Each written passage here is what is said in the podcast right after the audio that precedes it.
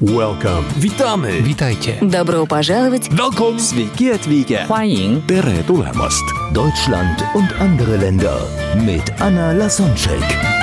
Der erste und einzige Podcast in Deutschland, Österreich und der Schweiz, der sich mit interkultureller Kommunikation beschäftigt, spannende Impulse über fremde Länder liefert, entfernte Kulturen näher bringt und erfolgreiche Menschen mit internationaler Erfahrung interviewt.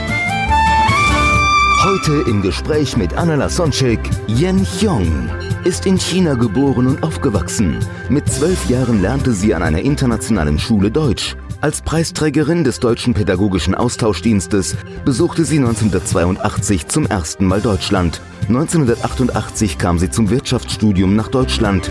Nach dem Universitätsabschluss arbeitete Yang Xiong im internationalen Marketing für Dr. Oetker, Schwarzkopf und Henkel und GlaxoSmithKline in Deutschland und China. Sie verfügt über langjährige internationale Managementerfahrung und kennt die spezifischen Schwierigkeiten des chinesischen Markts sowie die interkulturelle Herausforderung bei der deutsch-chinesischen Kooperation aus erster Hand. Mit der Gründung von China Insights Cross-Cultural Management Consulting hat es sich Ying Xiong zur Aufgabe gemacht, deutsche Unternehmen und Organisationen bei ihren China-Aktivitäten zu unterstützen. Sie fühlt sich sehr wohl in Deutschland. In ihrer Tätigkeit als interkulturelle Beraterin und Trainerin versteht sich Yang Xiong als Brückenbauer zwischen der deutschen und chinesischen Kultur. Sie will durch ihre Arbeit Deutsche und Chinesen näher bringen und einen kleinen Beitrag zum Erfolg bei deutsch-chinesischen Kooperationen leisten. Viele interkulturelle Konflikte können vermieden werden, wenn beide Partner Verständnis für kulturelle Unterschiede mitbringen. Herzlich willkommen zum interkulturellen Podcast Deutschlands und anderer Länder, den ersten Podcast in Deutschland, Österreich und der Schweiz, der sich mit kulturellen Unterschieden beschäftigt und international erfahrene Menschen interviewt. Und heute habe ich jemanden ganz besonders, Yen Hyung. Und da kommt schon die erste Schwierigkeit. Liebe Yen, habe ich deinen chinesischen Nachnamen und Vornamen richtig ausgesprochen? Du hast es wunderbar ausgesprochen. Die vielen Tönen und äh, aber darauf kommen wir dann gleich an. Äh, Ja. Schön, dass du da bist. Ich freue mich riesig. Äh, eine Kollegin vom Fach, auch interkulturelle Trainerin und deswegen können wir dann auch in die Tiefe eingreifen und spannende Sachen über China und vor allem die Hintergründe, warum gerade ticken die Chinesen so, wie, wie, die ticken? Also woher kommen die Unterschiede?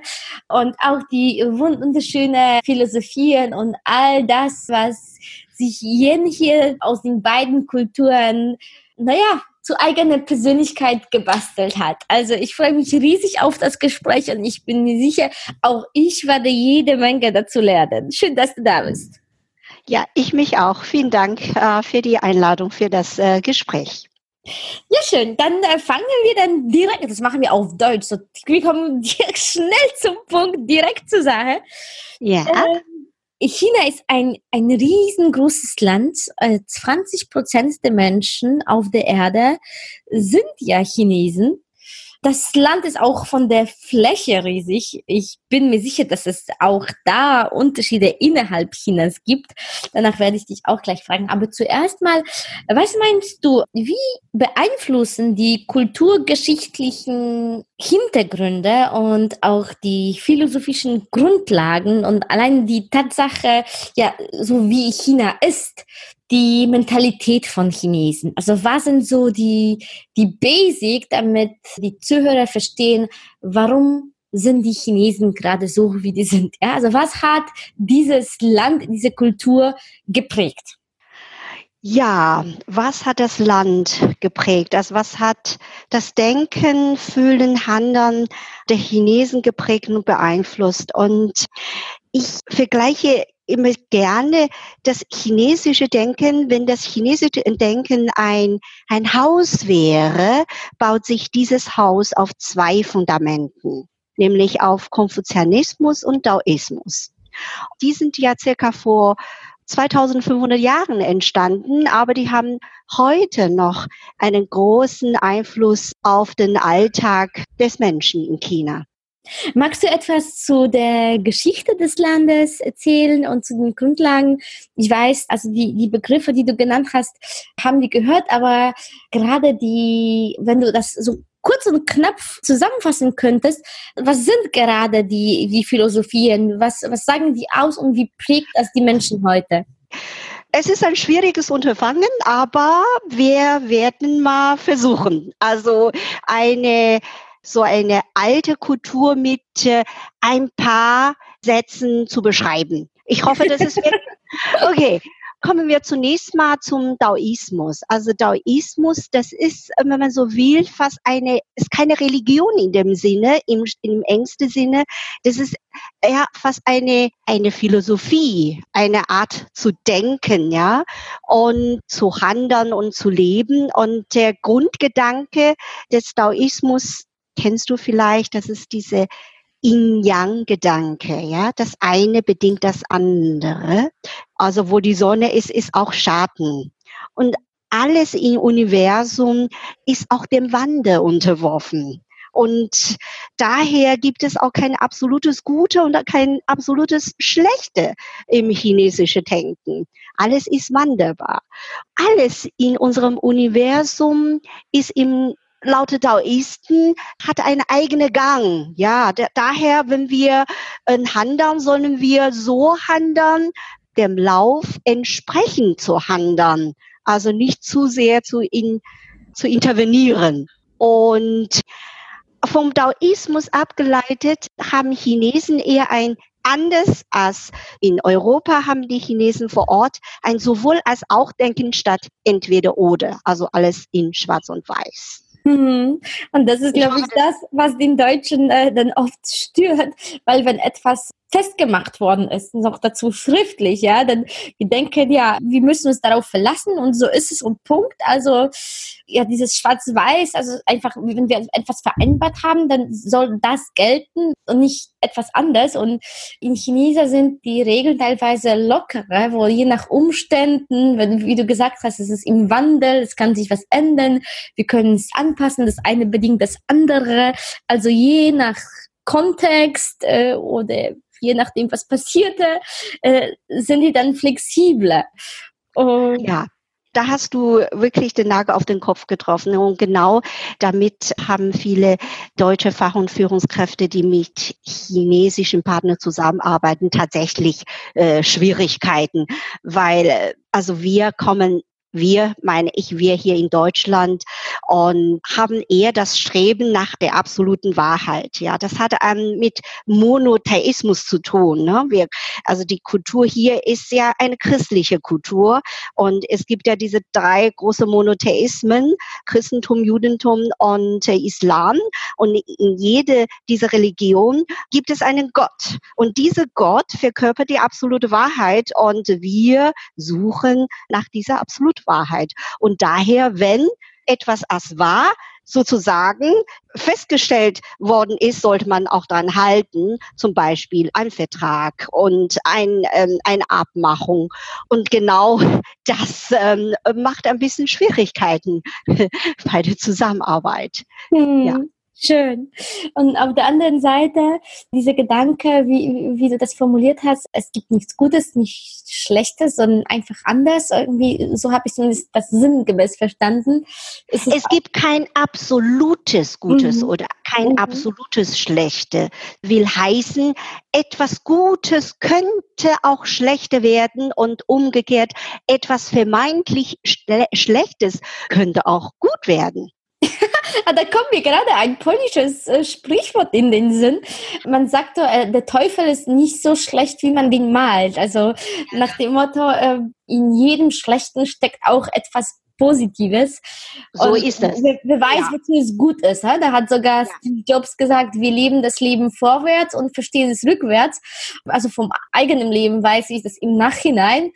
Mhm macht das wieder Sinn, wo, wo, wo früher das, äh, ich etwas als Herausforderung betrachtet habe oder mich gewundert habe, äh, warum ist das passiert oder ist das nicht passiert und mir dachten, ah, okay, es ist eine Kette der Ereignisse und alles hat dazu geführt, dass es so ist, wie es ist und das war nur, nur ein Baustein. Ja, ähm, ich, ich denke, du kennst sicherlich das Symbol von Yin Yang. Ja. Das ist ein Kreis und dann zwei Hefte und ein schwarzer Bereich und ein äh, weißer Bereich. Das interessant ist, im schwarzen Bereich ist auch ein weißen Punkt und im weißen Bereich ist ein schwarzer Punkt und das Ganze bildet, bildet ein harmonisches, eine harmonische Einheit. Also Balance. Ach, wie schön, wie schön hast du das interpretiert, ja? Das, äh, ja, ein, ein Bild sagt mehr als tausend Worte und in so, mit zwei Punkten und, und zwei, ja, Gestalten können wir so viel reininterpretieren und das auf so unterschiedlichen, also auf so unterschiedliche Sichtweise dann deuten oder von verschiedenen Blickwinkeln betrachten. Das ist schon fast wie, wie die Philosophie für sich selbst. Ja, das ist auch eine äh, Philosophie und es ist, es geht genau um diesen relativen Blick. Mhm. Ja, dass man keinen Absolutismus entwickelt, sondern die Dinge immer aus verschiedenen Perspektiven betrachtet. Und ja, also sehr, sehr philosophisch. Und das ist interessant. Je älter wir werden, desto mehr werden wir eher zu Daoisten, sage ich immer öfter. Dann hat man, wie du vorhin schon gesagt hast, man gewisse Dinge im Leben erlebt und vielleicht auch Niederlagen. Und in späteren Jahren stellt sich heraus, eigentlich, man hat genau davon profitiert, weil man diese Erfahrung gemacht hat. Und wenn man über bestimmte Erfahrungen reflektiert hat, kommt man immer stärker mhm. aus einer vermeintlichen Niederlage. Ja, oder zumindest hat es Sinn gemacht, um Erfahrung zu sammeln und das hat uns zu den Menschen gemacht, wie wir sind. Und tatsächlich, je älter ich bin, ich weiß nicht, ob es jetzt vielleicht auch Trend in, hier im, in Europa ist oder in der westlichen Welt, dass wir uns jetzt zurück wieder von der ja, östlichen Kultur was hier holen oder uns daran erinnern. Mhm. Oder, und, oder ist es persönliche Sache oder ist es Mode oder ist es einfach, oder kommen wir dann tatsächlich im, im Laufe der Jahre zu diesen Erkenntnissen, wo ich früher für, für etwas teilweise gekämpft habe oder äh, eine Meinung hatte, stelle ich jetzt ganz viele Sachen in Frage und sage, okay, es ist, es ist einfach nur meine Sichtweise und eine mögliche Sichtweise. Wer weiß oder wer bin ich schon, um das zu beurteilen? Und ich glaube, solange wir leben, äh, werden wir lernen, gerade weg von die, also nicht zu beurteilen und, und dieses Loslassen, was du auch genannt hattest, dass wir eher Sachen auf uns zukommen lassen und gar nicht geschehen so, lassen. Genau, genau. unseren Willen sich dem Lauf der Dinge anpassen. Ja. Und äh, vielleicht noch einen Punkt zum Daoismus, es ist total interessant. Und also diese Wu-Wei-Gedanke, wie erreicht man die höchste Tugend im Daoismus? Und dann sagen die Daoisten durch Wu-Wei, Wu heißt wirklich nicht, Wei heißt tun. Also durch nicht tun, nicht handeln, dann würde jeder Europäer sagen, wie soll das denn gehen? Wenn ich mein Ziele erreichen sollte, muss ich mich anstrengen, muss ich dranbleiben. Und natürlich ist dieses Nicht-Handeln nicht wirklich gemeint. Das ist eher gemeint, Handeln ohne Kraftaufwand sozusagen sich dem Lauf der Dinge, diese Dau anpassen. Und wenn jetzt vor mir eine Mauer steht und ich kann ja nicht mit dem Kopf durch die Wand gehen, durch die Mauer gehen, entweder mache ich einen Umweg oder ich hole mir einen Leiter.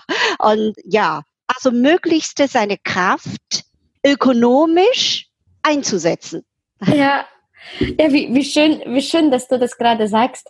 Also ein persönliches, ganz neues Beispiel. Ich hatte vor vielen Jahren mir schon als Ziel gesetzt, bei einem TED-Event äh, zu sprechen. Und mhm. das habe ich mir dann äh, zum Beispiel als Jahresziel dann aufgeschrieben und wie das so all die ganzen westlichen Methoden sind, visualisiert und smart und das und das, terminiert. Und, und gerade 2018 im Silvester habe ich das nicht mehr gemacht, habe ich losgelassen, habe ich gesagt, warum will ich das? Ja, geht's um um Berühmtsein, geht's um Ego? Für wen will ich das? Will ich das für mich? Will ich das äh, für die Menschen? Und habe ich gesagt, ich brauche den ganzen Ruhm nicht. Äh, ich konzentriere mich, dass ich einfach was Gutes für die für die Welt tue und TED brauche ich nicht mehr, ja. Und als gerade als ich losgelassen habe, habe ich dieses Jahr zwei Einladungen bekommen Also das ist dieses nicht mehr Kraft aufwenden. Ähm, ja. Und das ist so, so verbissen, das zu wollen, weil dann, dann hindern wir das. Und Unverhofft kommt oft. Genau, und das passiert auch so zum Beispiel. Sagen, genau. Auch ja. Äh, Paare, die, die einen Kinderwunsch haben und dann kein Kind bekommen können. Oft passiert es, wenn, wenn die Frau sagt, ach, okay, dann halt, dann halt nicht, ja, dann adoptieren wir ein Kind. Und gerade dann wird sie schwanger, ja. Gut. Also, genau so ist es. Ja, schön. Aber ja. du hast dann, wir haben ja noch den Konfuzius, den wir noch gar nicht angesprochen haben. Das ja, das andere Fundament des chinesischen mhm. Denkens, Konfuzius. Er, der, der große Lehrmeister, der Konfuzius war ja der, der erste Mensch, der in China überhaupt eine Schule gegründet hat. Und laut Konfuzius haben wir Menschen unterschiedliche Rollen in unserem Leben. Ja, also laut Konfuzius ist die Gesellschaft hierarchisch. Es gibt dann oben und es gibt dann unten. Ja? Es gibt halt diese Ungleichheit. Aber das Interessante ist, der Konfuzius sagte, okay, wir haben unterschiedliche Rollen, aber egal, ob wir oben stehen und unten, allen haben ihre Rechte und Pflichten. Daher haben wir wieder Gleichheit in der Ungleichheit. Das ist auch ein bisschen so philosophisch zu betrachten. Es gibt ja diese fünf Kardinalbeziehungen, die Konfuzius definiert hat, ja. Zum Beispiel Herrscher, Untertan übertragen auf die heutige Verhältnisse, sage ich oft, es ist Vorgesetzten und Mitarbeiter. Natürlich hat der Vorgesetzte Entscheidungsrecht, Befehlsrecht, das ist ja so eine, eine viel größere, als wir das in Deutschland gewöhnt sind. Äh, unbedingt, ja. Aber gleichzeitig ein Ideal, ein ideale Vorgesetzte laut dem konfuzianistischen Bild ist nämlich auch eine fürsorgliche Vorgesetzte. Die sollte sich auch um das Wohlergehen seiner Mitarbeiter kümmern.